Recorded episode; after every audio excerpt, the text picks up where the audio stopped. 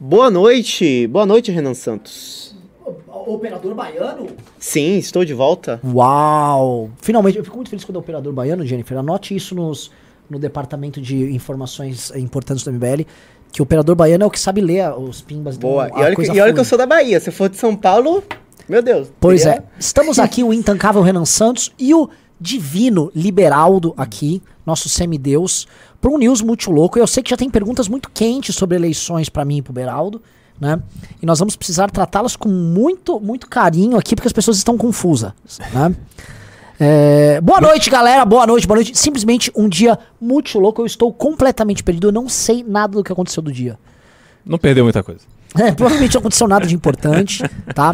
Muitas pessoas estão. Cadê o número do Beraldo? É o seguinte: um, nós não podemos falar o número de nenhum candidato aqui, porque pela lei eleitoral nós não podemos apoiar ninguém. Nós sabemos que o Beraldo é candidato. Seguinte. Mas amanhã, posso gravar isso? Amanhã. Amanhã é um bom dia. Amanhã haverá um anúncio muito louco do Beraldo. E eu tô falando anúncio bom. Bom, bom. Anúncio bom. Não tem nada de. Assim.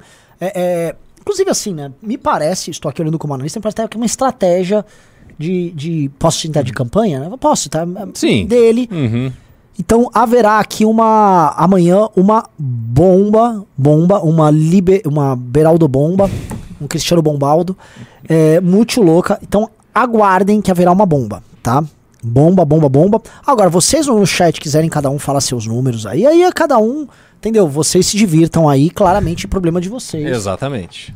Tá? Aqui estamos tratando tudo com muito cuidado.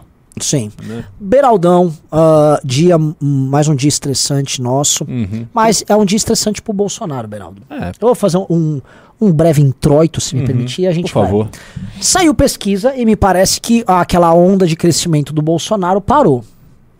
E o Bolsonaro estava muito empolgado, porque foram uma série de três pesquisas dando uma tendência de alta para ele. E de aumento de rejeição do Lula e também de invasão uh, do Bolsonaro no eleitorado lulista mais fiel. Uhum. O eleitorado mais humilde, sem, sem tantos recursos e tal. E o Bolsonaro animou, todo mundo começou a falar, caralho, animou tal. Porém, brecou. Saiu uhum. pesquisa da FSB, B, com o BTG. Uh, ah, tem data, foi o Datafolha que saiu Não, hoje? Datafolha é quinta. Datafolha é quinta. Mas saiu uma outra IPEC, pesquisa. que é o antigo Ibope. É. É. Então, o que que rolou? mostrou uma estagnação uhum. do Bolsonaro com o Lula. A do da FSB-BTG foi ainda pior para o Bolsonaro, porque o que ele tinha ganhado na pesquisa anterior, que todo mundo saiu pá, uhum. ele perdeu. Então houve uma, um reforço do Lula. Estavam alegando que foi a parceria do Lula com o Janones. E aí, de novo, antes de devolver a bola pro Beraldo, uhum.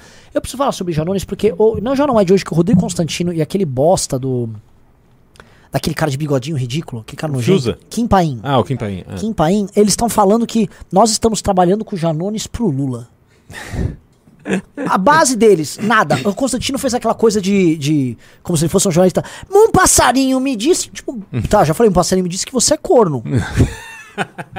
O passarinho me disse que tipo, você estava dando o cu pro Tutinha. Eu posso falar isso com base em nada. Né? Porque eu não tenho. Passarinho nenhum me disse isso. Eu estou dando um exemplo.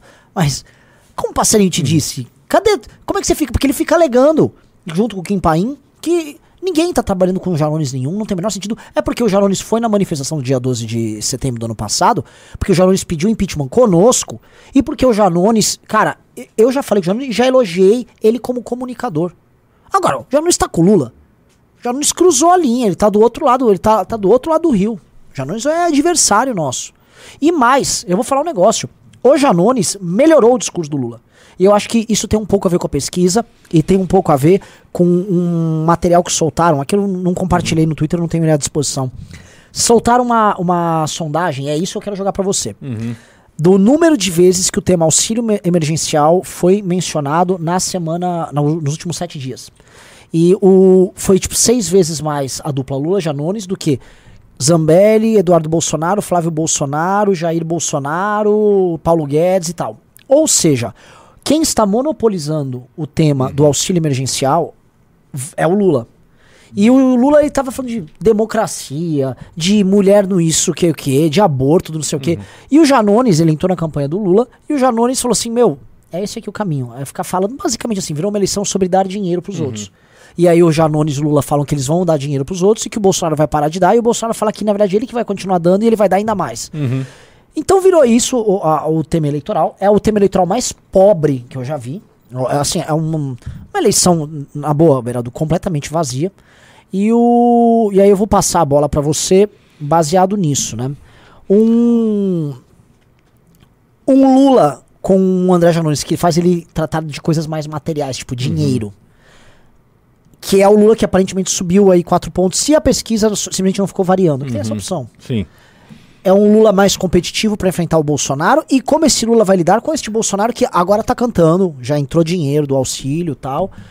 Quero suas previsões eleitorais aí. Renan, primeiro, boa noite. Esse primeiro dia oficial de campanhas pelo Brasil e, obviamente, com isso, o interesse de todo mundo que gosta de política e que gosta do Brasil, enfim, aumenta, porque as pessoas querem saber o que está acontecendo, querem ficar por dentro dos movimentos, das tendências, etc. Por isso, essas pesquisas nessa primeira semana são pesquisas tão importantes, porque elas têm um peso simbólico. E quando a gente olha a pesquisa que dá o Bolsonaro não entregando aquele crescimento que ele se, né, que se esperava que ele tivesse, isso tem um fator psicológico muito grande dentro da própria campanha, porque as pessoas ali que estavam eh, envolvidas no partido, os prefeitos, os governadores, etc., todo mundo vai criando aquele clima de que o cara está se fortalecendo, porque é, ele é a grande figura ali que vai entregar votos para muita gente, os candidatos a deputado, etc. Quando esse crescimento não chega, apesar do cheque já estar indo para a conta da, né, de milhões de pessoas, isso é preocupante. As pessoas ficam é, querendo saber se isso é uma tendência que vai se consolidar. Pessoal, só a luz aqui que apagou, mas daqui a pouco Não, o brilho dará a próprio do luz. Beraldo tá iluminando a noite. Impressionante. O cara tá irradiando 88 mil watts de energia.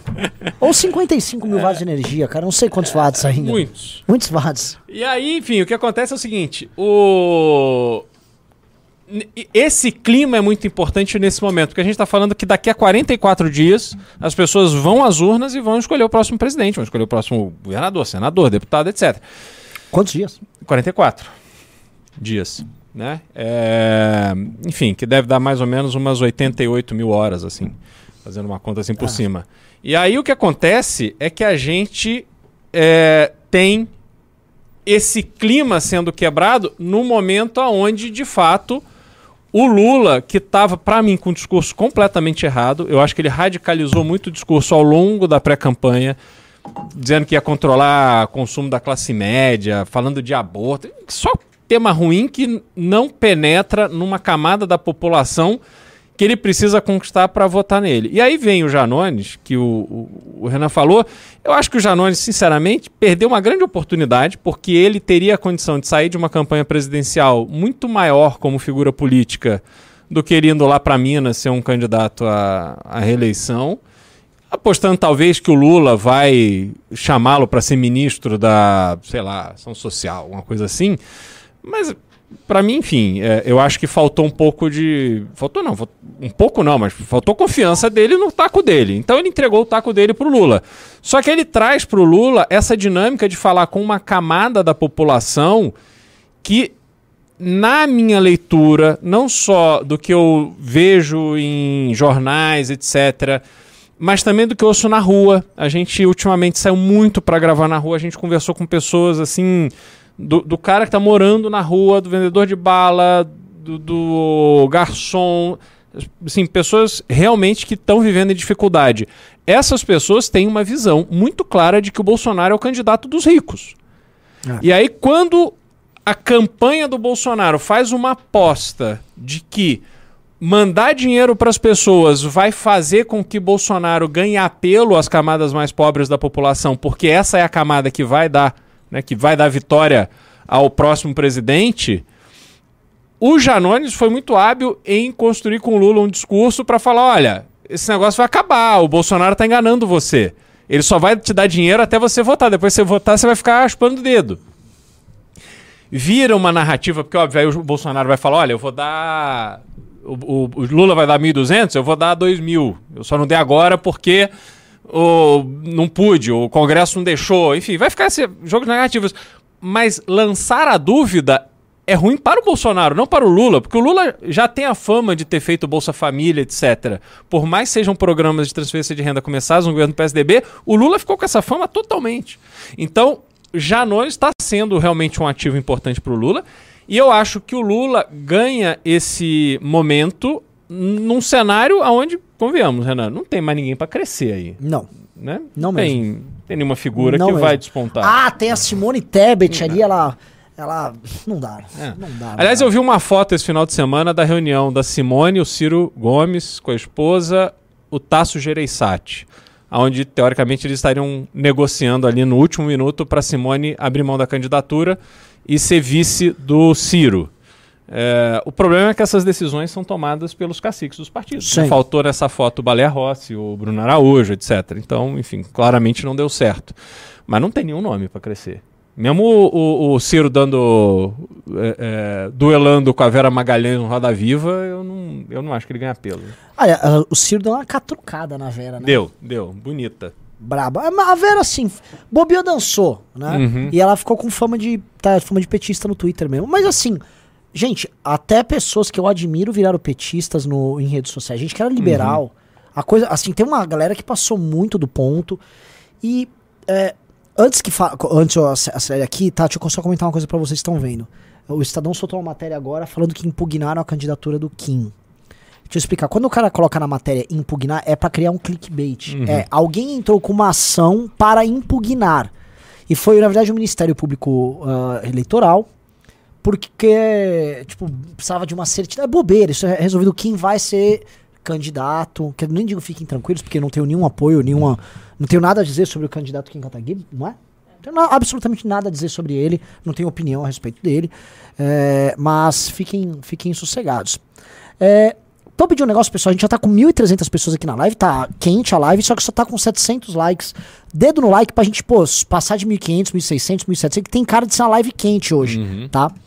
É, outro ponto ah, que eu queria levantar sobre ai, ai, eleições, eu queria comentar, vou voltar pra tal da cartinha da democracia, que foi, vamos dizer assim, o, o- Lula e o Janot estão tentando falar com os mais pobres, e é uma linha que o Lula tá indo pra lá.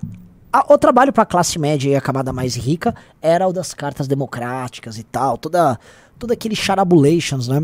E assim, a, a carta ela teve certa amplitude, né? Que ela pegou todos os espectros do petismo, campo da esquerda como todo, jornalistas, estudantes idiotas, ah, algumas pessoas da comunidade jurídica, especialmente de criminalistas. Sobretudo da- os candidatos. e, e um tipo, que é um tipo muito interessante que eu acompanho desde a faculdade, né, Beraldo? Vou te comentar isso aí. Porque é o seguinte, eu sempre vi quando eu fazia. a quando a faculdade, eu fazia política dentro da Largo São Francisco. E uma das coisas interessantes era como a posição majoritária petista, né, esquerda petista, quem não era petista tinha sempre uma vontade de chegar a consensos com eles para obter algum tipo de, de aprovação deles. Tipo assim, não, não, veja só, não tem nada a ver com você. Ah, não, mas nesse tema vou concordar finalmente. E eu reparei, né, eu reparava isso, por que, que há dentro de um, de um campo político uma força de atração no polo hegemônico de tal maneira que as outras forças mais fracas e que são personalidades mais fracas, elas tendem sempre a ceder e buscar, mesmo se opondo à força hegemônica, pontos de consenso para obter a aprovação da força hegemônica. E o, o exemplo que eu quero dar, por exemplo, o famoso liberal de saia que o Kim atacou aqui no MBL News. Todos os liberais de saia, que a gente chama que são esses liberais meio moderninhos, progressistas, estão dando o cu pro Lula. Tá todo mundo dando o cu pro Lula. E essa turma ficou lá assinando essa cartinha da democracia. Tipo, não, veja assim, agora chegou o momento de concordar. Vou, vou concordar aqui com o Lula. Meu, você sabe que eu tenho diferenças. Não, mano, assim, toda vez que o o calo for apertar pro Lula, você vai, você vai lamber o saco do Lula. E aqui era um momento, assim, em que assinar a carta te validava perante os petistas. Sim. Então eu reparei que existe um padrão no jogo político que eu não tinha notado, que eu via isso na faculdade, mas eu vi agora nessa carta, e eu vi isso acontecer no bolsonarismo, que é o padrão que é, é- é sobre a força que o polo hegemônico exerce nas forças menores para gerar uma atração e a- através da aprovação dele. E é muito louco porque talvez isso seja uma das regras essenciais da política, de como se fosse um mecanismo, e que eu não tinha notado ou sistematizado na minha cabeça, mas como eu comecei a ler as relações políticas dessa maneira, que é- recentemente foi esse- essa semana, eu tô chegando a vários insights interessantes, né? Então esse é um insight que eu tive e eu queria jogar ali pra você. Por quê? Porque a nossa posição, que é uma posição minoritária, assertiva e combativa, é uma posição muito, muito dura. E.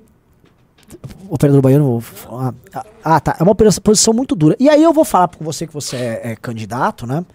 Que é o seguinte: é, ter essa posição dura, ela é a única posição possível no momento que tá, tá indo. Porque assim, o Lula é o favorito a ganhar as eleições.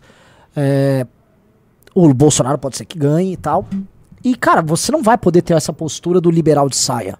Por exemplo, o, teve um movimento aí, o Livres lançou os candidatos deles. É uma galera que vai fazer oposição? Uhum. Não vai fazer oposição. Assim, oposição ao PT. Tipo, tipo, vocês são canalhas, vocês são criminosos. Não é isso. Né? É, eventualmente, se você fosse, por exemplo, um deputado federal num governo do PT, Uhum. como lidar com isso?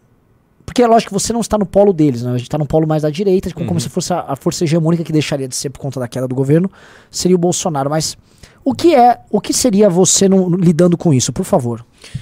Renan, a- o que é que a gente vê hoje na política é o resultado de todo um, um movimento da sociedade, não só brasileira, mas mundial, pelo menos no mundo é, onde as liberdades mínimas são garantidas. Ah, o que move as pessoas não é mais o conhecimento, não é mais o saber, não é mais a convicção numa causa. Hoje as pessoas estão sendo movidas por uma po- por um desejo de aceitação.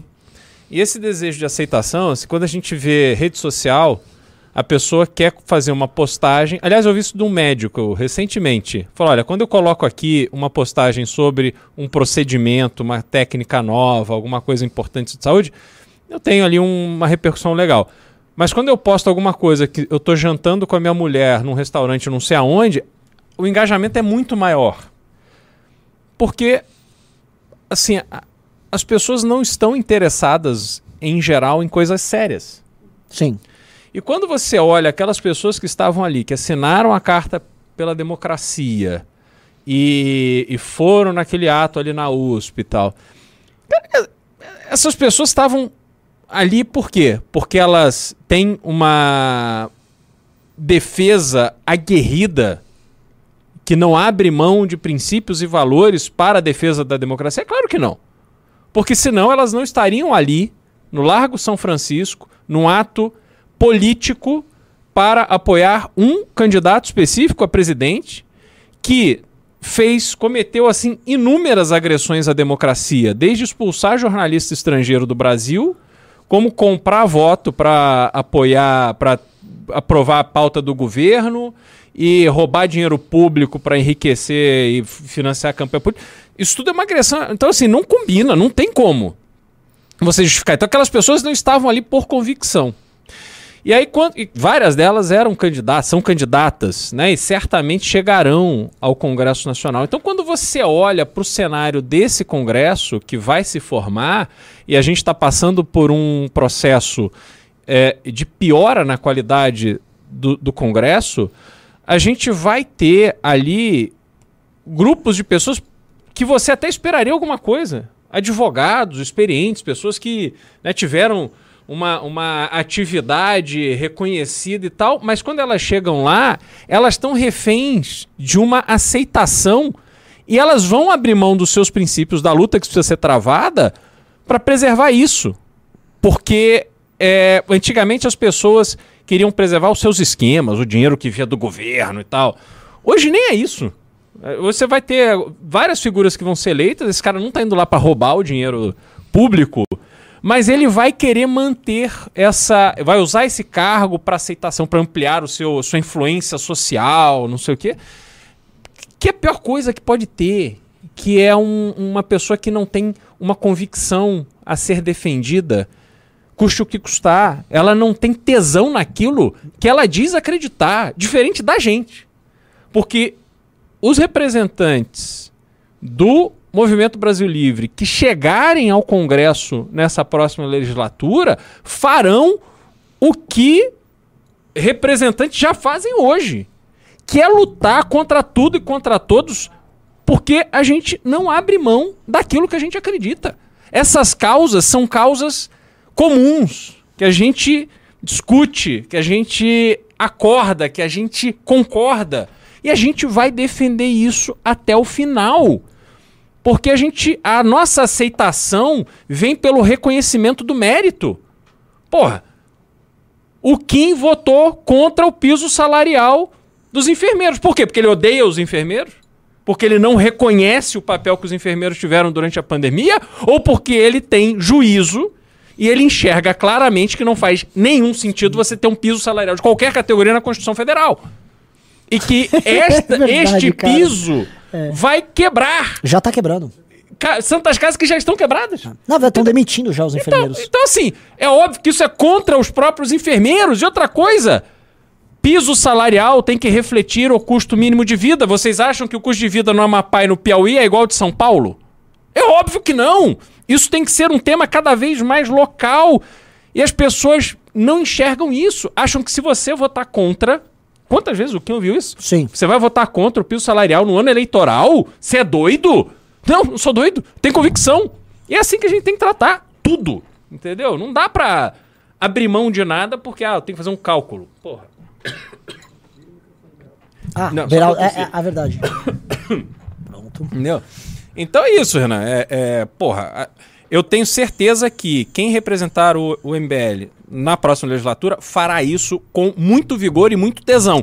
E essa turma que tá aí bajulando o Lula vai chegar lá, porra, sendo essas personalidades de. Porra, de, de lata que eles têm. É só, porra, é só picareta, É, pelo amor de Deus. Eu vou comentar um negócio. É, quem tem acesso aqui ao YouTube e não paga o YouTube Premium, aliás, digite um. Se você, digite um se você já recebeu propaganda de candidato aqui no YouTube, tá? É um troço. Como é que a pessoa sai de casa, fala, vou gravar aqui meu vídeo de campanha, um nada. Pô, é- é- é- essa é a parada que eu fico mais triste com política, porque, cara, política é um negócio fabuloso, a capacidade transformadora e de impacto que você tem na vida das pessoas é gigante. E a galera vai e o cara monta uma candidatura pra nada. Você tá vendo aí, é, assim, eu, recebi candidatos do partido do Valdemar da Costa Neto, estão fazendo. Eu não sei porque o meu YouTube, o, algoritmo tá dizendo, ó, esse cara gosta do PL. Mano, não! Eu não, eu não, eu não, eu não sou o, o Denite pra gostar do PL, tá ligado? O PL, não, por favor, velho, parem de me mandar propaganda aí, caralho. E assim, nem foi do- dos bolsominions do PL, eu só estou recebendo ladrões do PL, tá ligado? Simplesmente parece umas figuras tipo, porra, mano, você realmente compra logo o teu voto, sabe? Vai lá e compra Não o enche o voto. saco dos outros, né, que quer assistir o YouTube tranquilo. Você quer convencer alguém que vai ter um voto de opinião em você. É. Meu, não dá, cara. Não dá. É cada uma. Cada uma. E é, é- essa é uma eleição. E, e- e o problema da internet é esse, né? O- a internet ela permite, através da. Não só da viralização, mas da. de transformar a sociedade numa, numa rede super conectada. É que as pessoas elas começam a crer no debate público que a opinião delas, é, por ter uma determinada posição, ela tem que ser ouvida. E essa é uma merda, cara. Essa é uma merda, essa é uma merda, merda. Porque a base da democracia representativa é que assim, as pessoas vão eleger seus representantes em geral o melhor das suas comunidades. Aí esse cara vai representar ou uma região ou uma visão de mundo num determinado, numa determinada ágora. Né? Então a ideia da democracia representativa é essa. Você elege um representante, ele vai defender ou suas ideias ou tua região. Normal, acho que os dois são válidos. Beleza. O, nós não elegemos pessoas nesse perfil, nós- nós elegemos simplesmente quem compra o maior número de votos, quem faz alguns bons acordos, essas pessoas vão pra lá. Mas beleza. Vocês já, vocês já roubaram, vocês já hackearam o sistema, vocês entraram lá, vocês não sabem o que vocês estão fazendo. Você não precisava dar opinião. Que tem essa parte.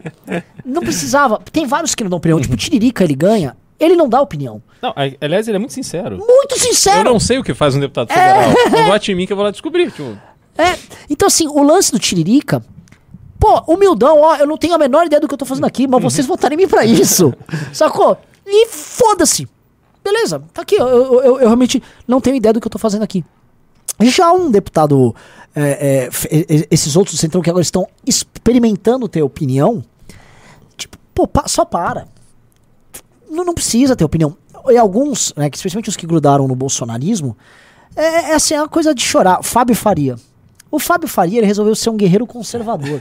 O Fábio Faria. Porra, mano. O Fábio Faria- arrependido Ah. daquele tempo dele com a Dilma. Pois é, ele era um herói da, da defesa da Dilma Rousseff durante o impeachment. É. Era, era, um campeão da Dilma lá, do- pelo, era do PSD, se não me engano, lutando lá nos bastidores pra tentar salvar a Dilma. Teve no governo Temer e agora tá no governo Bolsonaro, ou seja, ele não tem opinião. Não. Então como é que. Então a gente, a gente podia ser poupado disso. E poderia dizer assim, ó, eu ouço as opiniões do PSOL, eu vou ouvir as opiniões do PT, vou ouvir a opinião dos bolsominions, vou ouvir algum tucano falar alguma coisa, alguma platitude, vou ouvir tá, tá, tá, eu ouço a gente. É isso. O resto, você podia só lá votar, venda o seu voto e fica por isso mesmo. Ter opinião dá mais trabalho. Porque, vou dar exemplo, ter opinião. Vou falar uma pessoa que é isso, é transformada em candidata a presidente. Simone Tablet. A Simone Tablet, ela não tem opinião sobre nada.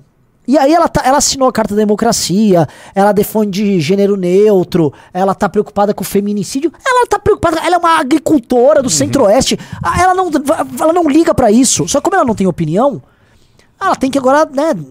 E aí é horroroso. Pra quê? Eu acho, inclusive, que a Simone Tablet teria mais votos se ela não tivesse opinião nenhuma. Ela fosse uma candidata e falasse assim, gente, é, é o lance seguinte, eu não tenho. Vim no debate, eu sei lá o que eu tô fazendo aqui. Mano, ia bombar. as Não dá pessoas- pra votar nesses aí, né? Então vota em mim, que é melhor. Ah, vai tu- eu não sei muito como resolver, mas vai que dá. Após candidata. É, é. Após candidata. E, é, mas é, é impressionante. po- Porque te- também tem um esquema seguinte, Renan. É, tem o dinheiro do ladrão. Né? Então, você tem gente que roubou muito dinheiro e agora está gastando esse dinheiro para fazer campanha. E aí tem as agências que são especializadas em roubar os ladrões. Então são as agências que vendem um pacote dizendo: olha, o mundo mudou e agora você tem que gastar muito dinheiro em impulsionamento. Como esse cara tem dinheiro de graça, seja do fundão ou seja do esquema que ele arrumou lá exercendo o carro que ele exerce, ele entrega o dinheiro na mão da agência e essa, assim, inúmeras agências saem fazendo inúmeras besteiras. São poucas as agências que efetivamente sabem o que estão fazendo, que conseguem enxergar no candidato um produto qualificado, preparar esse produto e colocar de forma adequada nos veículos de comunicação. Isso é raríssimo. Só que todo mundo tem a ilusão, todos os candidatos, todos os picaretas, eles têm a ilusão de que agora, para eles serem viáveis, eles têm que estar na internet. Eles têm que. Porque, assim, ele compra o voto que vai eleger, mas ele tem que ter uma imagem que tá, que ele é moderno, que ele se adaptou, que agora ele tá no YouTube, que ele. E, e aí pronto, aí um, um casamento que a gente tem que engolir. Sim, sim. E, e eu- o que a gente tá vendo nessa eleição, né, pô, essa aqui, ó, só, eu, eu trabalhei na eleição de 2014, né, nós lançamos um candidato a deputado estadual à época, que era o Paulo Batista, número dele, né, eu posso citar, né, um número de candidato que não Passado. existe mais. O candidato na eleição de 2014 era o número 44777, que era o Paulo Batista. A música eh, era, que era um candidato de 2014, eu participei dessa eleição. Só uma dúvida. Na, naquela época o 44 era, era, Era o qual partido? Era o PRP. Entendi. PRP que fundiu com o Patriota. Aí, aí assumiu o número do Patriota. E, e, e ficou, número, ficou 51, Entendi. que era o número do Patriota, e aí virou o. o e aí o 44 vagou e a União pegou o 44. Tá? É Uhum. muito louco eu estar hoje numa eleição que. Molecada nossa. Enfim, vocês Uhum. entenderam, né? É, então o que acontece? O, o- essa é a terceira eleição. Em 2018, era uma eleição de todos contra o PT. O clima é, é, era todo mundo que não era petista, mano, blá blá blá contra o PT. E tinham quase tanto faz no primeiro turno, em grande parte em Marina ou Aécio. Uhum. Até porque, nas contas da galera, a Marina tinha uma rejeição menor do que a Aécio, e se ela fosse pro segundo turno, ela poderia derrotar a Dilma. né? Mas assim, grande parte dos eleitores da Marina foram parar no colo do, do Aécio pro segundo turno. Tanto que o Aécio né, quase empata ali no segundo turno. Ah, o, o- então o clima de 2018, de 14 era esse. Em 2018, o clima era de rebelião contra o sistema, mais do que antipetista. Ah, como o PT tinha sido derrotado no impeachment, o Bolsonaro se torna o chefe da coisa, o Bolsonaro, por exemplo, vou acabar com essa vagabundagem. Tinha uma coisa assim, lógico, de enfrentar o PT, a ameaça da Haddad, mas tinha um componente que as pessoas achavam que o sistema ia ser mudado. Porque Uhum. tinha Lava Jato e isso, teve as grandes manifestações e um processo muito grande de mudanças. E aí vem o Bolsonaro e agora a tônica dessa eleição é de retorno do sistema. O sistema, the sistema, si- the system strikes back. O sistema tá de volta, o sistema volta pro jogo. E o sistema ele tentou várias candidaturas, ele tentou Luciano Huck, puta, assim, muito nome e não conseguiu emplacar ninguém. E no final o sistema se junta com o Lula. Uhum. E, a- e o subsistema se junta com o Bolsonaro. E em nenhum dos casos é o que o sis- sistema sonha. Acho que um dia o sistema retorna ao poder com o candidato dele. Que é um dia quando ele- o sistema for capaz de eleger uma Tabata Amaral, uma coisa desse tipo. né? Que acho que é a cara dessa elite é, urbana tal. Mas hoje o que tem é o Lula e eles vão se agarrar ao Lula. Ah, e olhando assim essas eleições, obviamente que essa aqui é uma eleição de desilusão. Uhum. É muito diferente, porque em 14 tinha um frenesi, Beraldo, de. Acho que dá pra derrotar o PT, É. porque teve 2013. As Sim. pessoas foram pras ruas e não dá. Começou a Lava Jato, PT é ladrão, as pessoas vão pegar o PT. E agora é outro clima, clima tipo, Não, tá voltando. Em 14 você tinha o Aécio, que mal bem era a figura da, da renovação das lideranças políticas, né? As pessoas tinham essa ilusão em relação ao Aécio e apostaram muitas fichas nisso. E porra, foi uma derrota. Eu me lembro onde eu tava assim, assistindo aquela aquele final de apuração com uma cara de idiota completo. Falei, cara, não acredito que que a Dilma ganhou de novo. Inacreditável. Mas já havia realmente um ar da mudança ali que a Lava Jato consolidou de uma forma absoluta. E o maior prejuízo, porque assim, a eleição de 18, o Bolsonaro, de uma certa forma, como ele dizia que ia acabar com o sistema, ia mudar tudo, ele materializava o resultado da Lava Jato, porque Sim! a Lava Jato pôs os caras na cadeia. Mas e aí? O que, que mudou de fato? Ah, para mudar, as pessoas precisam reconhecer a mudança. A mudança se materializou no Bolsonaro. E isso o Moro foi muito infeliz, porque ele né, foi, alimentou ali muito esse clima. E quando o, o Bolsonaro. Aí tem um outro elemento, Renan, que é o seguinte: quando o Bolsonaro assume e se entrega para o sistema que ele nunca combateu, né? Ele votou contra tudo, assim, privatização. Ele, ele, ele nunca foi um cara liberal, nunca teve uma atuação parlamentar liberal, mas naquele momento ele vestiu o personagem, o personagem coube. Só que depois, quando ele se entrega para o sistema, ele não. Ele, ele assim, ele, para o sistema político, para o centrão, né? Ah, o centrão. Ele se entregou para duas pessoas: Valdemar e Ciro. O poder hoje é extremamente concentrado nas mãos dessas duas figuras. E aí, quando você olha Lula, obviamente, nesse jogo político, quem tá apoiando o Lula é quem não tá mamando nessa teta.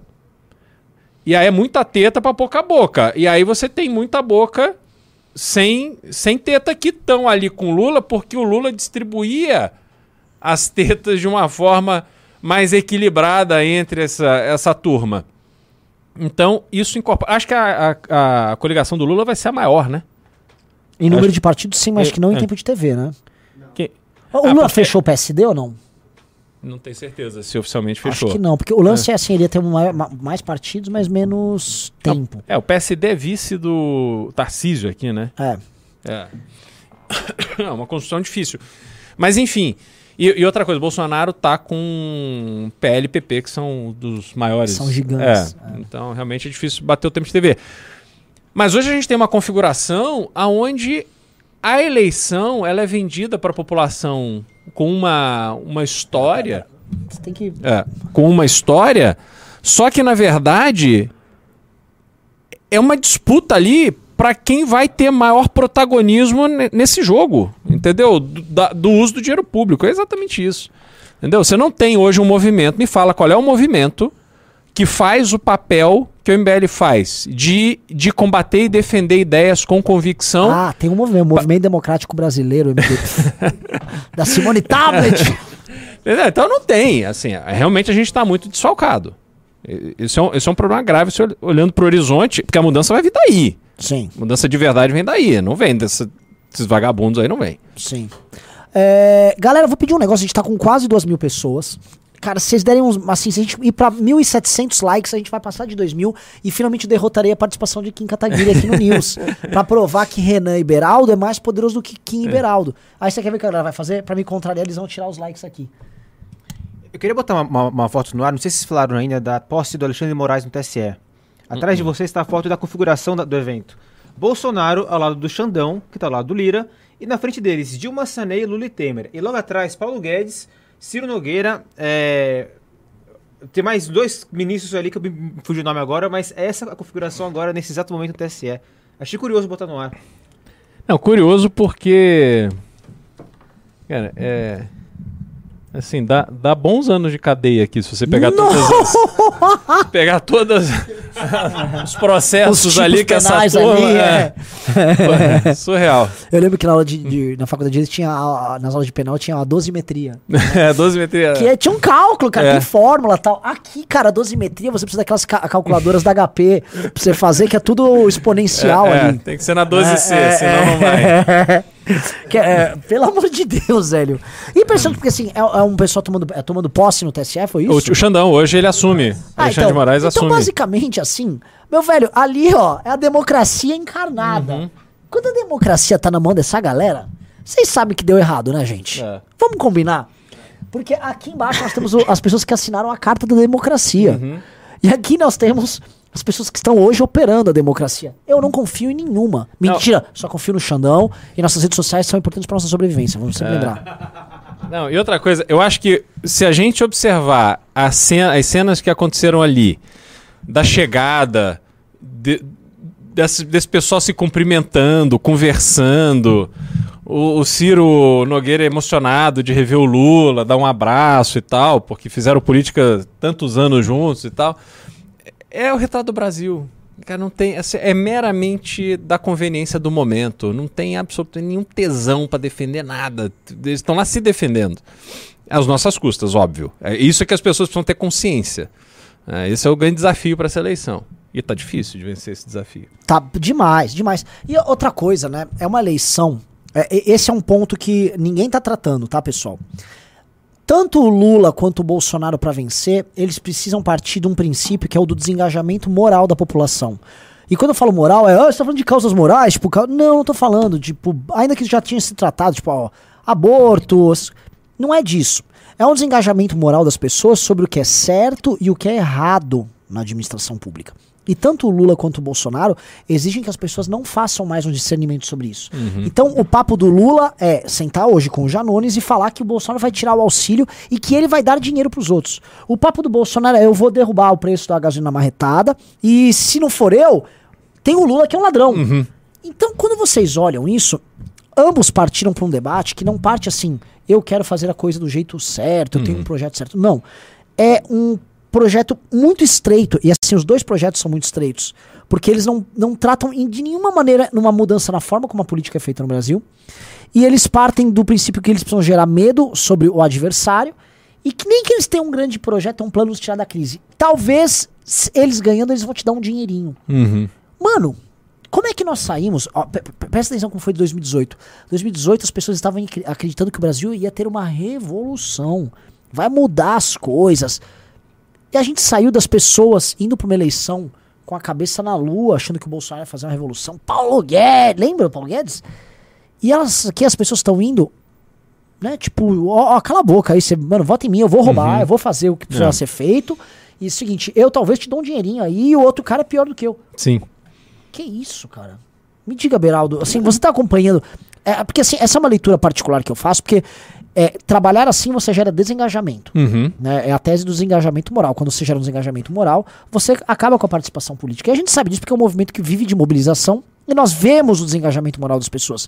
Né? O, o engajamento político parte antes de uma causa e qualquer causa é feita em cima de uma indignação ou de uma grande vontade. Uhum. né? Ou você está indignado com o estado das coisas errado, ou você tem um projeto, em geral, paradisíaco para alterar a sociedade ao teu redor. Em geral, esses últimos casos são muito perigosos. Eu gosto de trabalhar mais na indignação. É, você não tem mais esses elementos, não sei se você reparou. Não tem, não tem. E a gente sente isso nas ruas, né? né? É- Essa eleição Big Brother, as pessoas estão votando para eliminar o candidato que elas não gostam. É- é- é- não há uma defesa Não há uma paixão. E política você tem que ter paixão. Assim, o eleitor tem que ter paixão também, né? Isso é o sinal de que ele está engajado, que ele está envolvido, que ele está ouvindo, que ele realmente gosta e acredita naquele candidato. Só que hoje você tem a- o- os próprios bolsominions que estão assim, fazem uma defesa cega e burra do Bolsonaro, qualquer coisa que ele faça, o argumento final é sempre "Mas- mas você quer que o Lula volte? Então, assim, é, é claramente essa, esse desengajamento moral, ele, ele tá dado.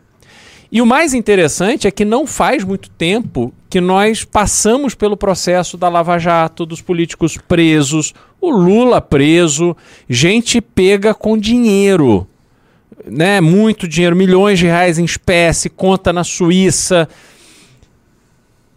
Assim, isso perdeu importância. Isso é o mais, para mim, agressivo quando a gente olha para a sociedade brasileira, o comportamento da sociedade brasileira nessa eleição. Cara, foi agora. São quatro anos atrás. Entendeu? O Brasil tava assim. Desesperado, porque não aguentava mais roubalheira. E a gente tem todos os elementos para ver que a roubalheira continuou. Codevasf, é, como é que é lá o negócio da educação, que tá na mão do PP. Nossa. Cara, essa grana que vai des- desaparecendo, compra. Batemos duas mil, Beraldo, pra cair.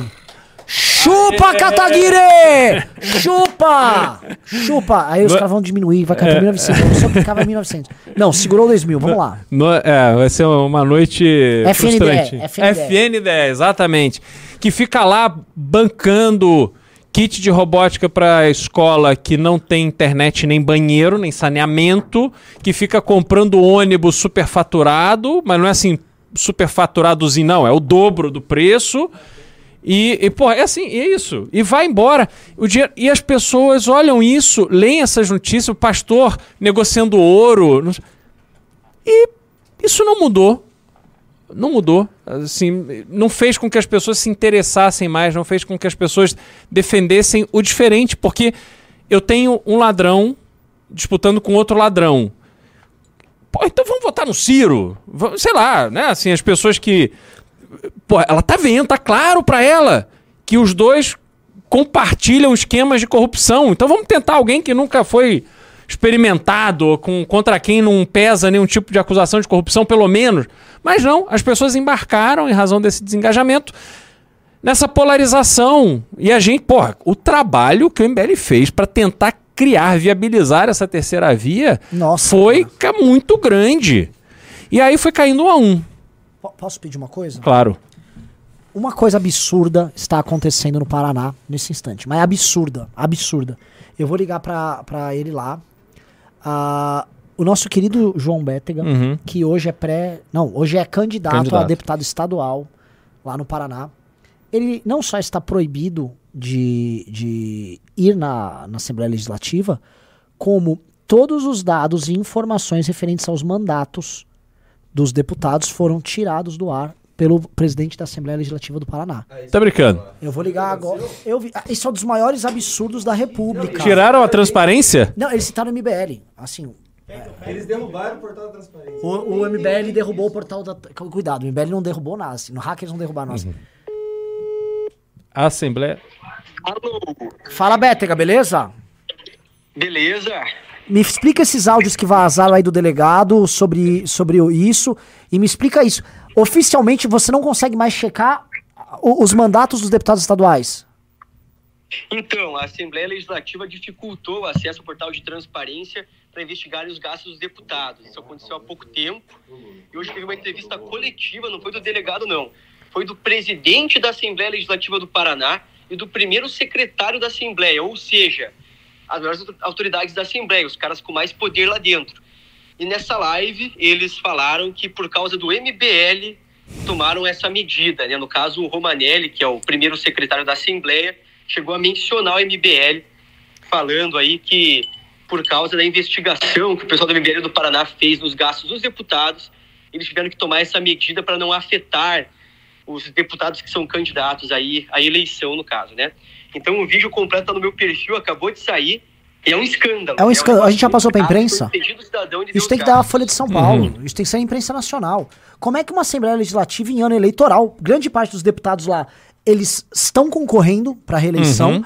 Esses caras estão tirando do ar os gastos de dinheiro público que esses caras estão fazendo. Vão tomar no cu. Isso deve ser crime em muitas instâncias diferentes. Sim, Ah, é, porra. é totalmente inconstitucional. É. Inacreditável. Bétegas, tá online? Já estamos fazendo uma ação aqui, vamos protocolar amanhã mesmo. Aí, Uma ação popular. Ah, Então, assim, por quê? Porque os caras estão vendo que você, cara, assim, você é candidato a deputado estadual, que você, não- você não tá fazendo nada além de mostrar o que, que eles estão fazendo. E, e boa parte da, da tua campanha, pelo que eu tô vendo, é. Ó, cuidado com o que você fala aqui, viu, meu? Porque você. Candidato, eu não quero tomar multa, tá? Você também não. Ele sabe que ele tá no News? Sabe? Eu tô quietinha, só falei do caso. É que o Bétega, ele, é, ele é candidato a deputado estadual lá. Não estou pedindo voto nele de forma alguma. Se for do Paraná, simplesmente. Cara, pra- quer, quer, quer tomar sua decisão sobre quem votar no Paraná? Uma dica. Acesse agora a Assembleia Legislativa do Paraná, o site, e tente obter os dados. Se você não vai obter os dados. Isso já quer dizer muito sobre quem tenta obter o dado e sobre quem não dá, quem não quer demonstrar o, o que tá fazendo lá, né? E, assim, cara, o que eu posso te dizer aqui, de acordo com a própria lei eleitoral, eu quero parabenizar a tua coragem. Você tá entendendo que, independente do, do resultado da eleição, você já tá mudando a política no teu estado? Só a tua coragem? Em, cara, assim, você tá fa- fazendo esse trabalho de fiscalização em coisa de seis meses, cara, você é uma figura política que incomoda demais aí no teu estado. Tá ligado? Isso, imagina a quantidade de pessoas que você tá inspirando. Ao redor do Brasil, um cara com uma câmera. É ou não é? Pô, agradeço muito aí, Renan, o teu elogio. Vamos fazer de tudo aí pra dar certo.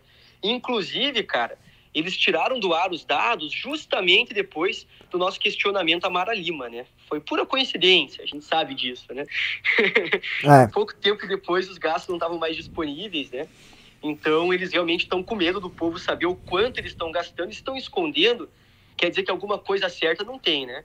Tem alguma coisa aí que está bem suspeita, porque eles estarem com medo do povo consultar os gastos dos deputados.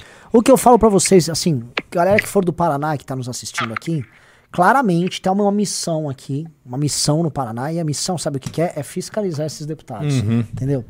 É, vocês têm que se juntar com outras pessoas que fiscalizam esses deputados e fazer uma grande ação política pra não deixar isso aí passar impune. Não, e nas redes agora, denunciar agora. Vai na rede de É, cada é. um. Entendeu? É picaretagem. Parabéns, velho. Parabéns, assim. Olha, assim, eu não sei, eu, me, me parece que você vai ganhar as eleições aí. Eu tô falando como um analista. Uhum. Me parece que você tem um desempenho grande aí pela frente. Mas, ah, independente de qualquer resultado, você, você já tá fazendo história, velho. Parabéns. Brigadão, agradeço. Não, e, e eu agradeço muito vocês aí por toda a força de sempre, apoio, tamo junto pra caramba. E vamos continuar fiscalizando tudo, né? Eu Maravilhoso. quero que o pessoal do Paraná nos ajude nessa missão de fiscalizar os deputados, porque tá uma vergonha essa Assembleia. Sim. Além dos caras torrarem dinheiro público, um monte de besteira enquanto o povo passa fome, tudo tá caro no mercado, os paranenses estão com dificuldade de comer, e os caras aí torrando dinheiro público sem pensar nos outros, sem pensar nos impostos das pessoas que elegeram eles, né? Ó, Então o que a gente precisa é cobrar a Assembleia para que o portal de transparência volte a funcionar como funcionava antes. Porque isso é um absurdo, não dá para admitir um negócio desse aí. maravilhoso, Betega. Um abraço. Parabéns, velho. Abraço, Renanzito. Abraço, Beral. Valeu, Betega, abração. É demais, né, cara? Assim, eu não quero ficar puxando sardinha pra esse grupo aqui, cara. Não, mas Mas sabe, a gente tava conversando hoje. Cara, a gente é isso aqui, é cara. isso aí, A exatamente. gente- assim, o MBL é isso aqui, cara. Ah, Aliás, é ó, isso o aqui. Betega é um exemplo para toda a militância do Brasil inteiro. Como é que você muda as coisas? Com celular, disposição, indignação genuína, Sim. que você vá para cima das coisas que estão erradas na sua cidade, no seu bairro, no seu estado, e você consiga mostrar isso, porque as pessoas querem ver. O Bétega tem uma audiência crescente, está com números muito bons de rede, porque ele está mostrando a realidade. E as pessoas, assim, isso é exatamente a forma como você resgata essa falta de entusiasmo das pessoas. É você mostrar para elas, assim, estampar na cara delas, olha o que está acontecendo aqui no teu nariz. É. É, o teu dinheiro, está sendo do seu bolso. Sim. Entendeu? Eu tô, eu tô, eu fico assim. A, a gente tem, né, tem, eh, tem uma pessoa que eh, é dos quadros do MBL que é, pré-candid- eh, que é candidato a deputado federal pelo Santa Catarina, que é o Samuel Chang. É, eu não acho que não posso citar nada, né, cara? Puta que pariu, cara. Não, tem um cara e ele, enfim, é, eu não estou, não estou pedindo voto nele de forma alguma. É, é outra pessoa que fez um trabalho também na Assembleia Sim. Legislativa lá, do- lá de Santa Catarina. Puta, assim, a lei eleitoral é uma merda, cara. Eu tô todo travado aqui, eu não sei o É. que eu posso falar. Eu nem sei, assim, eu nem gosto desse cara que tá do meu lado, tá? Só tô falando assim, eu não tenho nenhum apreço por ele, tá legal? Eu só tô É, falando isso. Nem pelo Samuca Chang, vocês vão aí na rede dele se vocês quiserem. É, nem e, vai pô, na rede de Samuca Chang, nem visite esse, É. esse beta, não faça aí, assim, não tenho nenhum apreço por essas pessoas, isso precisa ser dito. É, ah, ah, o, o- a Fernanda Goldberg falou, sábado eu vi o quanto o sistema teme um MBL. Cara, nós somos uma pedra nesses caras, gente- e outra coisa, a gente só tá pedindo para as pessoas respeitarem, para esses políticos respeitarem o dinheiro das pessoas, porque assim, o que o Bétega faz, ele só mostra. Sim. É mostrar, cara. Ó, tá errado isso aqui, meu velho. É só mostrar. Sabe? E é muito, é muito simples. É Uhum. até um trabalho elegante. É só. Porque os. Enfim, cara. Não, e o Betega já apanhou umas três vezes, né? Sim. Sim. É, Essa Ó, é a resposta. Ó, Beraldo, você tem que, mano, viciar e usar o microfone direito. Porque a galera tá reclamando aqui. O Be... Porra, Coloca uma lapela no é que, Beraldo. é que, na verdade, abaixaram o volume do meu microfone aqui. Foi, acho que a equipe do Kim, que era pra sabotar esse MBL News aqui, a gente não conseguiu bater a audiência com ele. O, o, o Beraldo, voltando pro tema das eleições nacionais, tá? Vamos falar pra um tema que você manja para um caralho: Vamos. economia e petróleo. Renan, primeiro. Os- é, a- assim, o Bolsonaro tá tentando iludir a galera de que assim, mano, fiz a sua gasolina ficar muito barata. Eu vi um bolsonarista falar o seguinte: olha, eu fui abastecer no posto. E não só a gasolina tava mais barata, como o fretista até me deu uns 10 reais a mais. assim, só. Não, toda vez que eu passo agora por um posto aqui em São Paulo, que eu vejo um preço abaixo de 5 reais, eu baixo o vidro e grito mito, porque realmente ele foi um mito de conseguir baixar o preço da gasolina. Mas as pessoas, obviamente, é um alívio para quem usa carro a gasolina. O etanol, ele já era um, um combustível que sempre operou com o ICMS incentivado. Os estados dão incentivo para o etanol, então geralmente a tributação do etanol é bem mais baixa.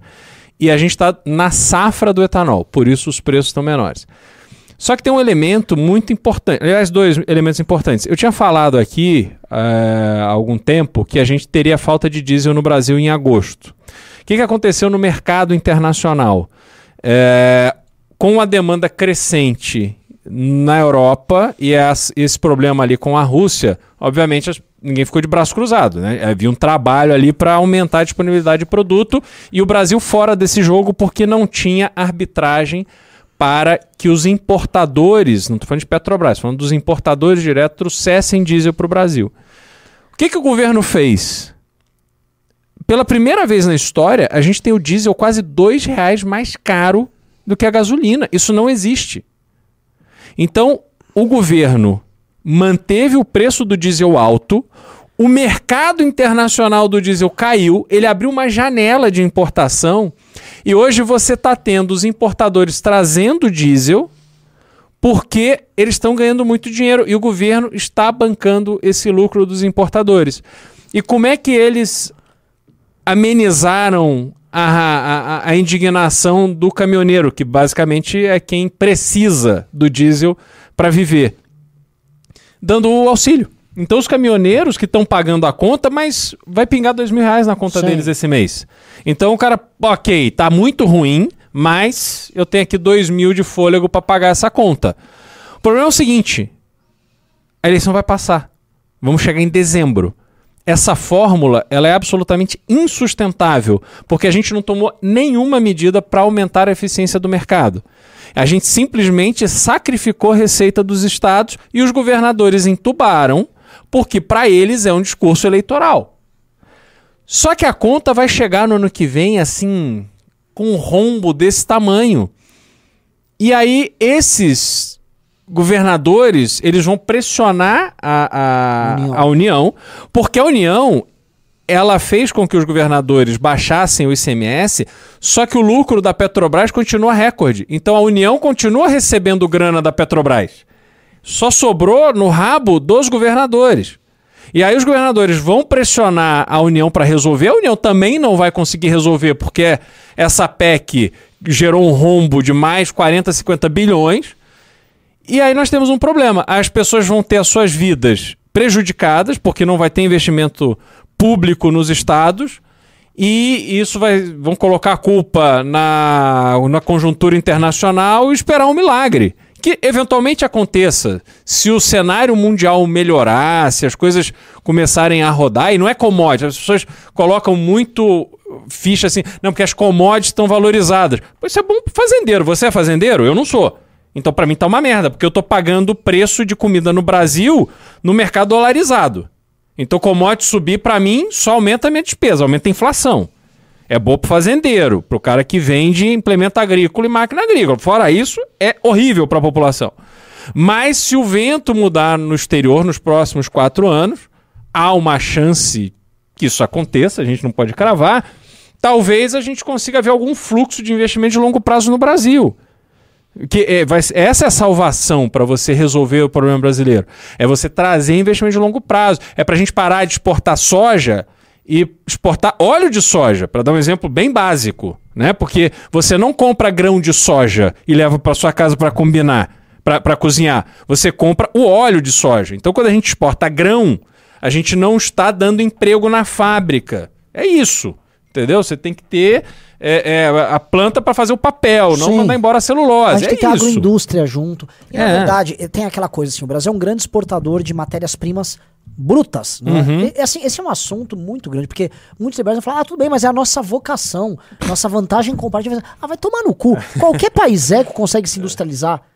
Assim, países, países em, qualquer, em qualquer região do mundo conseguem se industrializar. Isso é o básico. Se você tem uma vantagem comparativa no setor, que você desenvolva grande parte da cadeia para você aumentar sua lucratividade e gerar empregos com maior renda. Uhum. Você muda regiões inteiras fazendo isso. O fato é, por exemplo, por que a gente não tem a cadeia do aço inteira competitiva aqui? Sim. Não, e por que, que o Vietnã tá passando a mão na nossa bunda? É. Um país que estava des- destruído décadas atrás. Entendeu? Porra, plantava arroz. É. Sabe? E os caras vão passar a gente, importância econômica, o Vietnã. Na casa do cacete. A gente tá aqui, cara, no, no continente dos maiores consumidores, Estados Unidos e Canadá. E a gente não aproveita isso. Então, porra, o Brasil não terá solução de longo prazo desse jeito. É. Sabe? Porra. E, E outra coisa, Renan, convenhamos, é a nossa vocação. Mas aí quando você tem safra de grão em São Paulo, fica 30 quilômetros de, de fila de caminhão que não consegue entrar no Porto de Santos. Porra, que do cacete, hein? Puta, estamos levando a sério a nossa vocação. Não, a gente não vai fazer nada. Porra, o agro, tadinho. toma banho. O agro tadinho tá sabotado. O agro é sabotado pela, pela infraestrutura eh, nacional. E é isso que você falou. Assim, a galera tava comemorando. Não, olha só, agora vai sair uma ferrovia lá pelo Nordeste. Gente, porra, ferrovia no século XIX. Os Estados Unidos e a Inglaterra faziam ferrovia. A gente não consegue no século XXI. Ah, cara, não dá, Renan. Cara, assim. é, assim, é, faz sentido. Ferrovia, os caras ligaram no, no, no século XIX o oeste americano ao leste Uhum. americano. Não, e outra coisa, pô, eu Como pode a gente tá comemorando que não consegue fazer uma ferrovia que passa pelo Maranhão? É. É, e outra coisa Hã? assim. E sem dinheiro, Sem fizeram lá sem público, dinheiro é. público. É. E assim, aqui você vai pro Vale do Ribeira, pega aquela Regis Bittencourt. É, é inacreditável que as pessoas aceitem rodar naquela estrada. É uma estrada que foi privatizada, cobra pedágio, o asfalto. Não é que ele é horroroso. É assim, você tem desníveis na curva. É. A estrada é assim. Pô, não dá pra fazer uma estrada plana.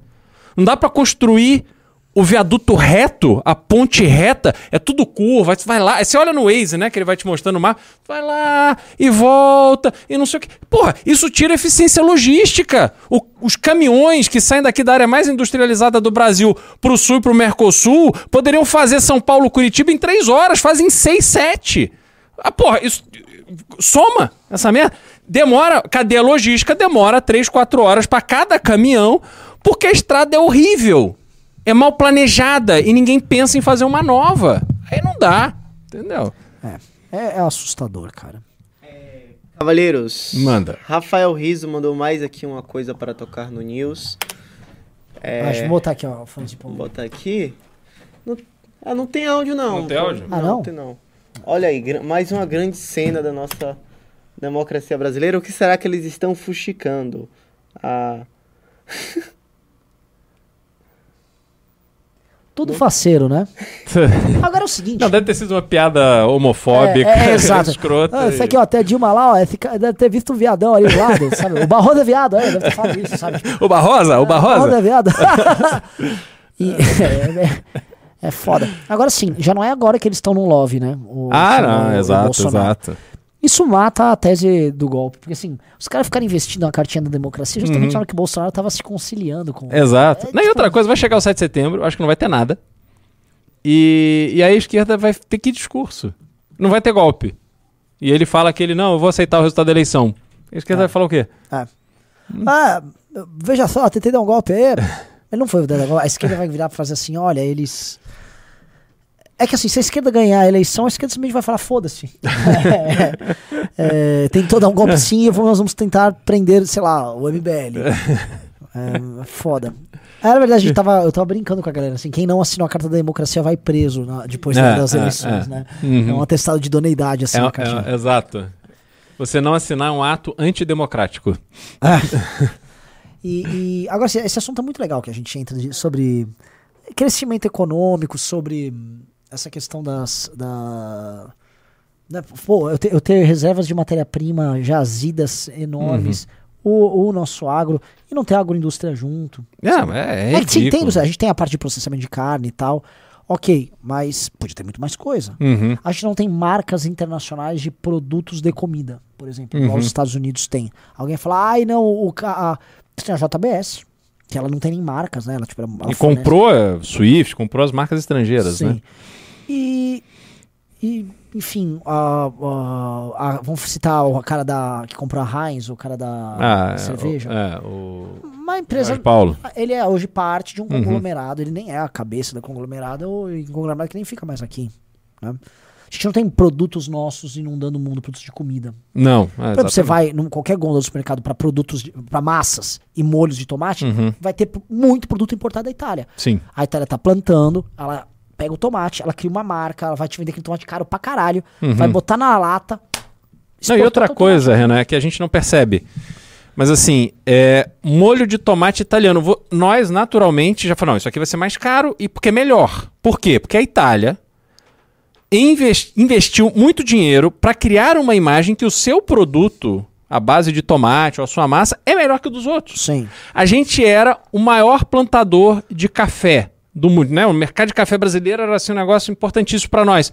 A Colômbia passou a mão na nossa bunda. Total. Você vai no mundo inteiro, o café de Colômbia virou uma marca. A pessoa que é um bom café lá na Tailândia, se tem lá um café de Colômbia, o tailandês vai, ah, eu quero esse aqui, que esse aqui é bom. Porque as- as- os países investem em marcas, em criar suas referências. Aqui a gente não investe em absolutamente nada a sério para fazer um projeto de longo prazo. É aquilo que a gente viu lá na, na Expo Dubai. Uma mega feira, o mundo inteiro ali. Você tem um componente de turismo muito forte. Aí o Brasil faz um mega stand da Amazônia. Só que assim, cara, não tem voo para Manaus. O cara não sai da Europa para ir para Manaus. Não adianta você divulgar a porra da Amazônia. O cara não vai conseguir chegar lá. E se ele chegar lá, ninguém pensou no hotel, ninguém pensou em treinar o guia de turismo, ninguém pensou em nada. Ele vai chegar. Nossa, muito verdade. O- o- A rua é horrorosa, mal iluminada, tem problema de segurança, aí vai o carro blindado pegar o cara. Porra, acabou. Esse cara não vai voltar. Entendeu? Aí o cara vai pra Maldivas, que é tão longe quanto. Pô, o cara chega lá e tá no céu. Entendeu? Ele paga a fortuna pra ficar em um hotel em Maldivas, o mundo inteiro vai pra Maldivas, que é nada. É um país, assim, com uma, uma base muito pequena de ilha e que foram inventando aqueles hotéis em cima dos atóis ali, aquilo virou um fenômeno.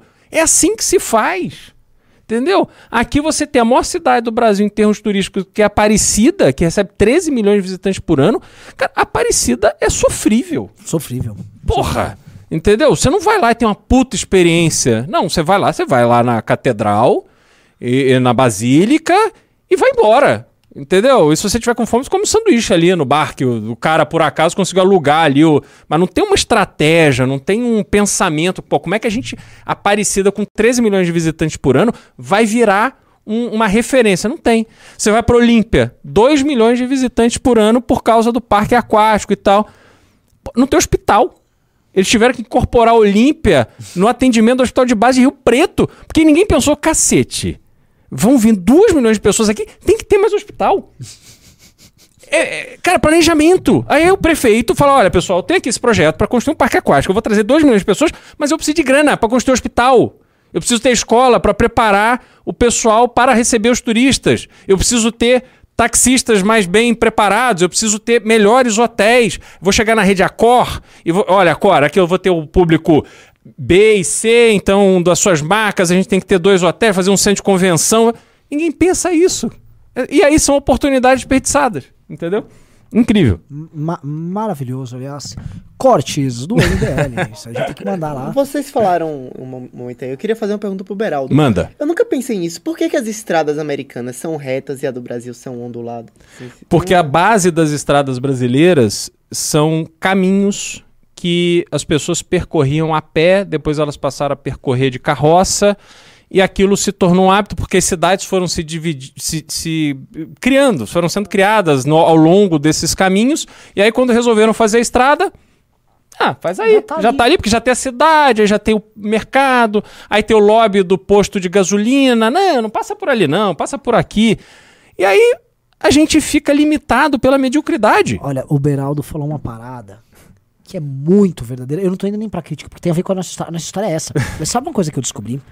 Existia o famoso caminho de Peabiru, né? que era o caminho que os indígenas daqui tinham, que levava até a região lá dos Incas, que era o Peabiru, que é o Peru. Né? E na verdade esse caminho, realmente existiam rotas com caminhos que entregavam especialmente a região sudeste e sul do Brasil, indo ali para a região que passa pelo Paraguai, indo lá para Bolívia, e, enfim, Peru, etc. E esses caminhos, eles ah, realmente eram interconectados e eles se tornaram a- as regiões que a gente conhece. As rotas dos bandeirantes, em grande pa- parte, passam por isso.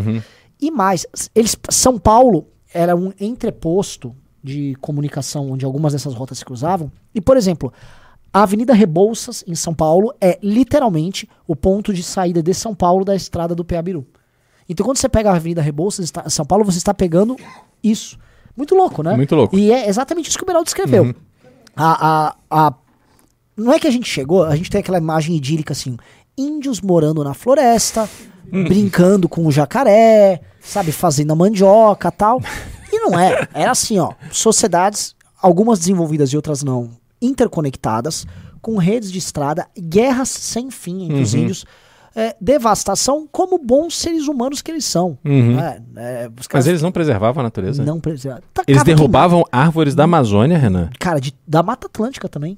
Eles se matavam Matavam. para ocupar espaços e territórios? Eles matavam mulheres índias. Ah, não, Renan. Renan, olha, e- esse discurso aí de direita é. brincadeira. Esse papo liberal eu não aguento. É, cara. É, bom, é bom se lidar com Os isso. índios são santos. É, não, eles Entendeu? Por mulher- isso é que a gente precisa preservar o local onde eles habitavam, porque eles são santos, é, são lugares santos. Sim, sim Entendeu? são é índios sacros. Você sabe o que é o pior? Hum. Você acredita que grande parte deles se aliavam com os portugueses contra outros índios? que acho que é a parte mais incrível. Chegava o Portugal. Tem, é, esses aspectos da história brasileira são muito bons. Porque não foi assim, chegaram tropas muito grandes e Uhum. essas tropas foram derrotando os índios. Que é essa visão burra das coisas. Os portugueses eram poucos. As tropas, assim, os índios é- eram muito numerosos, tinham várias tribos, tinham tribos ferocíssimas em guerra umas com as outras e tal. E o português, né? cê- ah, mas ele tinha arma de fogo. Sim, já pegou um, um arcabuz. Uhum. O cara.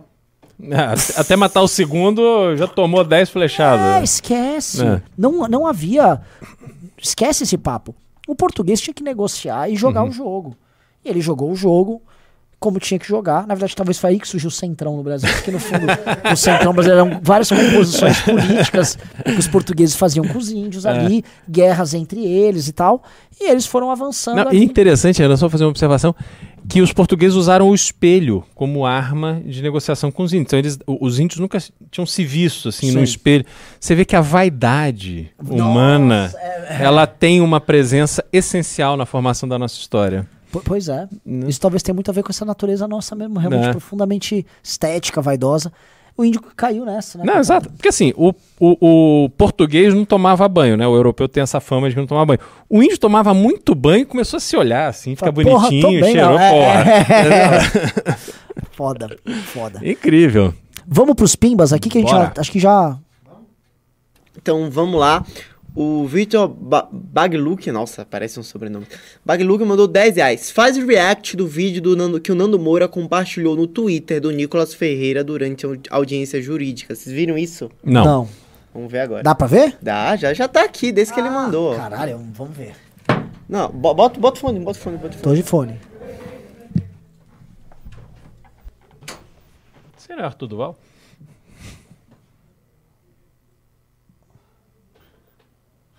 Tá sem som. É, até para a própria segurança dele, você permitiria que ele ficasse com a câmera desligada?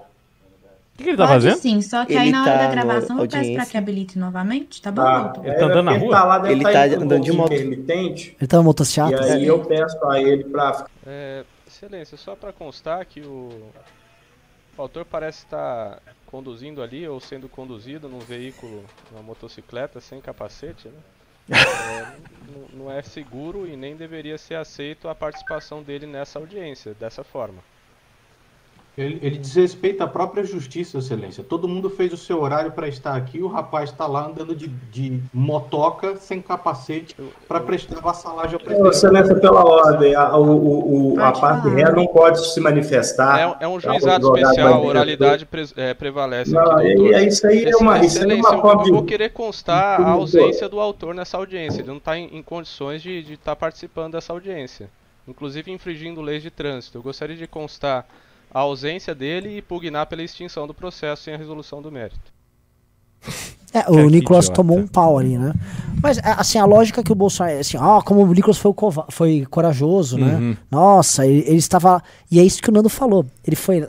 Você vê que, na- mesmo pra mostrar coragem contra o Nando, desrespeitar, tem uma vassalagem Uhum. embutida. Ele tem que mostrar que ele Ah, tá lá lambendo o cu do tá Bolsonaro. Uhum. Eu, eu te defendo até nessas situações. Nossa, meu mito. é, é mito. É. Mesmo me fudendo aqui, É. eu tô te defendendo. Uhum. É um troço muito asqueroso, velho. Cara, que gente desqualificada. É impressionante. E assim, esse cara vai ser deputado federal. Ah, vai. E bem votado, né? Muito bem votado, vai ser o deputado mais votado de Minas. Inacreditável. É ele ou o Janones, né? Os dois vão disputar. O Diogo Arceman mandou 5 reais. Quem tem que vir pro Paraná fazer campanha? Sou do Paraná e voto no Bétega pra estadual e Kim pra federal. Lembrando que a gente não tem nada a ver com isso. Assim, Não, por é, nem- favor, nem é, fale. assim, Nem fale, não fale, Se não- você- por favor, não É. fale assim, não é pra votar ninguém. Ele estava lendo um negócio. É, eu tava Não lendo. vote em nenhum dos dois. Por É. favor, não vote, não vo, não vote vote. ninguém, velho. Uhum. Enfim. O Robson Dir- Dircel, alemão, mandou 10 reais. E aí, Nanã Beraldo, me fala, Clube MBL quando? Depois da eleição, cara.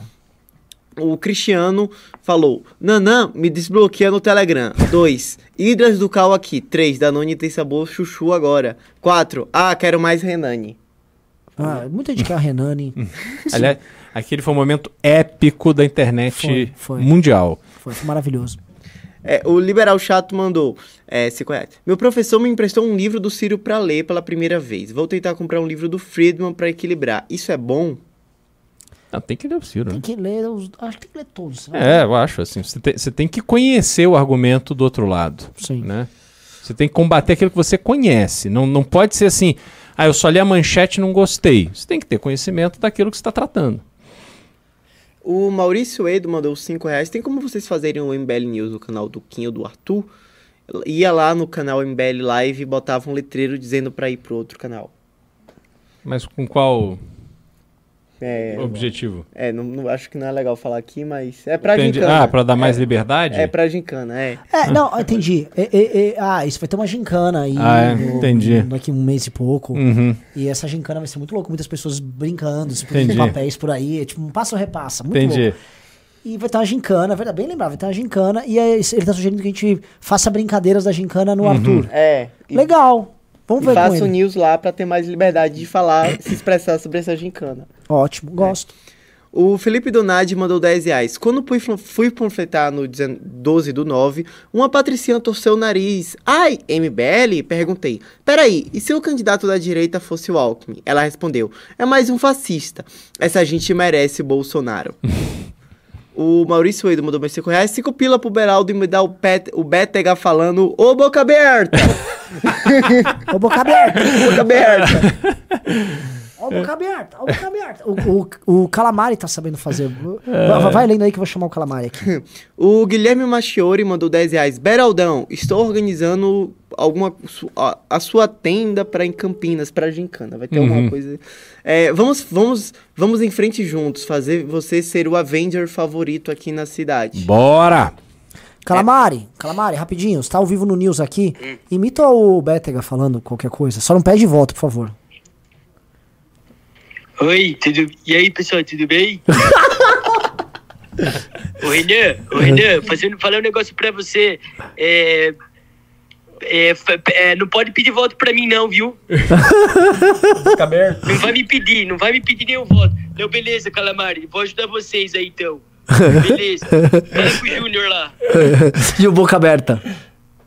Ah, eu não sei quem é o Boca Aberta. Não, só falou boca aberta. Deixa- Não, manda o Boca Bétega. Aberta. É Boca isso. Aberta. Continuando então, é, Maurício Edo mandou 25 reais. Beraldo, qual a dificuldade de lutar por ferrovias federais no Congresso? Tem lobby contra isso ou só pode vir do Ministério da Infraestrutura?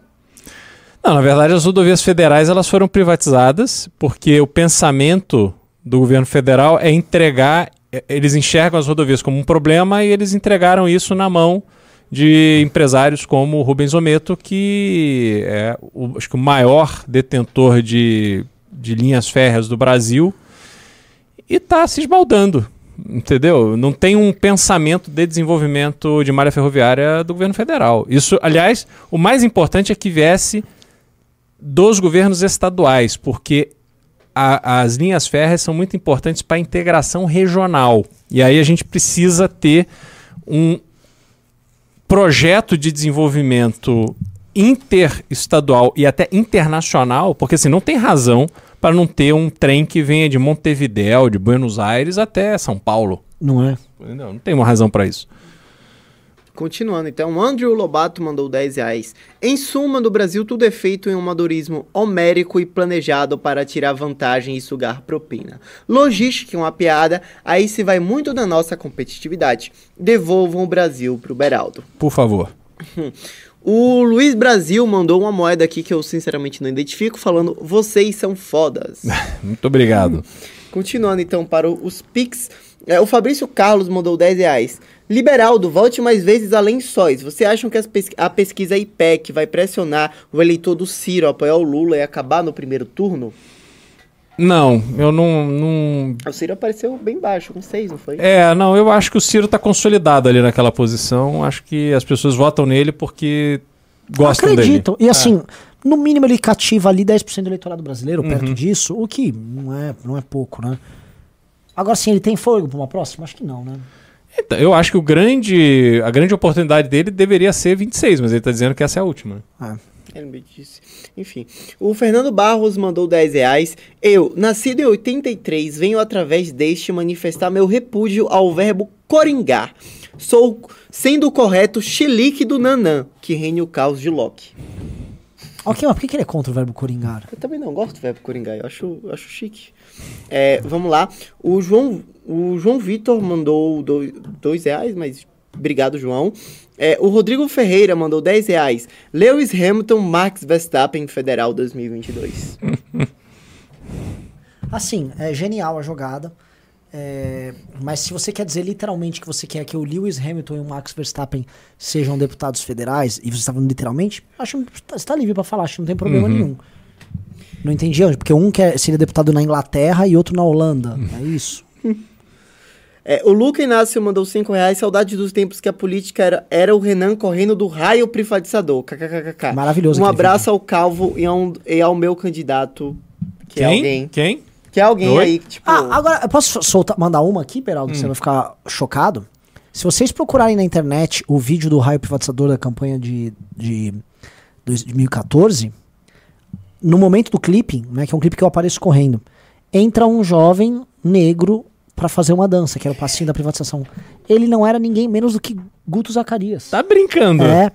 Né? Aí, eu não vou abrir aqui a live, né? Mas eu vou mostrar pro Beraldo, né? Uma coisa aqui, ó.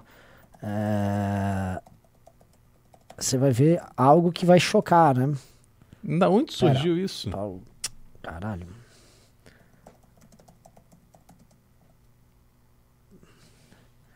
E você vai ver uma coisa assim, né? Você sabe que. Vamos ver se aqui tem. Vai ser um- maravilhoso. Vamos ver se aparece algo aqui que você vai juntar os pontos, né? Ó. Uhum. Cadê? Não, não, não. Aqui, ó. Olha só, impressionante. Vejam só, esse não tem É. nada de discurso mais motivacional do que esse. Não, impressionante. Não, tudo é possível. Tudo é possível, cara. Entendeu? É simplesmente realize seus sonhos, É, tá? e, e- e você tem que dar apoio, porque o raio privatizador continua sendo um instrumento de transformação no cenário político. O raio privatizador, ele talvez seja a solução que a gente vai ter disponível para vários dos problemas que a gente tratou aqui hoje. Então, A, Mari- a Maria Paula mandou 10 reais. Beraldo na próxima precisa se candidatar à presidência. Além de ser um gentle- gentleman, gentleman ele ainda passa muita segurança. Muito obrigado pela confiança. Trabalhar, né? Num, assim, O candidatura Carlos, a presidente é coisa séria, temos Sim. que chegar lá. Carlos Alberto mandou 25 reais para dar uma força para o movimento. Muito bom. O Marcelo de Silva mandou 20 reais. Numa possível vitória do Bolsonaro, os preços do combustível subindo de novo, acreditam na possibilidade de impeachment novamente? Não por isso. Eu acho que o Bolsonaro ele, ele se torna uma figura descartável e ele vai ter que ser ainda mais submisso às forças que o elegeram, PP, PL e republicanos. E caso ele não jogue esse jogo, ele sabe que vai ficar muito feio para ele. É, e essa história de ter o Braga Neto, que é um general, que ninguém quer o general, eu acho que isso, cara, ou vão fazer um impeachment, ou vão caçar chapa e vão chamar outra eleição, enfim, alguma coisa ele, ele será refém da estrutura. O Leonardo Temperini mandou 10 reais. Vejam e comentem o último vídeo do Bétega. Estão escondendo os gastos dos deputados paranaenses por causa do trabalho de fiscalização. É, não, já falamos inclusive com o Bétega sobre isso aqui ao vivo. O Victor Leissa mandou 5 reais. O que acham do Deltan da Lava Jato? Ele vem pra federal. Esse- Ué, ele não impugnaram a candidatura dele? Não ah, é, ele tava com, correndo risco. Hã? Ah, tá, mas ele está concorrendo, ele lançou número e tal. É, é que eu. Mas eles podem decidir o recurso durante a campanha. Entendi. Ele tá lá, tá concorrendo. Tá correndo sub, quase como. se- Não subjúdice, né? Mas. Não, e convenhamos. Essa risadinha ali de Bolsonaro e Alexandre de Moraes. E aquela audiência ali, isso não é boa notícia pro Deltan. Não mesmo. E saiu da Rosângela também, né? Sim. Dela. Estão tentando impugnar o dela? É, assim, eu acho. Não digo provável, eu acho bem possível derrubar as duas. Não, assim, não faz absolutamente nenhum sentido que o marido tenha tido o domicílio dele caçado e a esposa não, sendo que eles fizeram tudo ao mesmo tempo com os mesmos documentos para o mesmo endereço. Pô, É, e pra finalizar, o Hugo Vigolo mandou 5 reais. grande Hugo. Renan, dá uma olhada no seu Insta. Queria saber se vocês podem ajudar o MBLMT. Grande Beraldo, quero, quero você governador do mundo e do MT. É Olha Bora. só. Obrigado, vou ver sim. Saindo no news eu verei. Eu terei uma live depois com uma pessoa É, ali. tem com a pessoa. Uma pessoa. É. Enfim, então acho que estamos por isso. Não teve Pix? Não, já li. Ah, leu tudo? Pô, confia no operador baiano, rapaz. Grande operador. Sou só elogios do operador baiano. Não, já li. Ah, então. Ah, não, tem, tem uns aqui. olha. Não, já li. Aham, já li. Já li. Então é isso. Beraldo, Missão cumprida? missão cumprida. Renan, Pessoal, primeiro agradecer a audiência, audiência maravilhosa. Realmente é, não é todo dia que a gente bate uma marca de Kim Kataguiri. É, pedir gentilmente para que vocês acompanhem redes sociais amanhã, a minha do MBL. Porque você tem um puta anúncio amanhã. Tem um puta anúncio O amanhã. Beraldo tem um puta anúncio amanhã pra fazer, só digo isso. E, e é essencial que esse anúncio se dê no contexto do conhecimento e do apoio de vocês. Maravilhoso. Galera, agradeço demais a presença de todos. Beijos e abraços e fomos.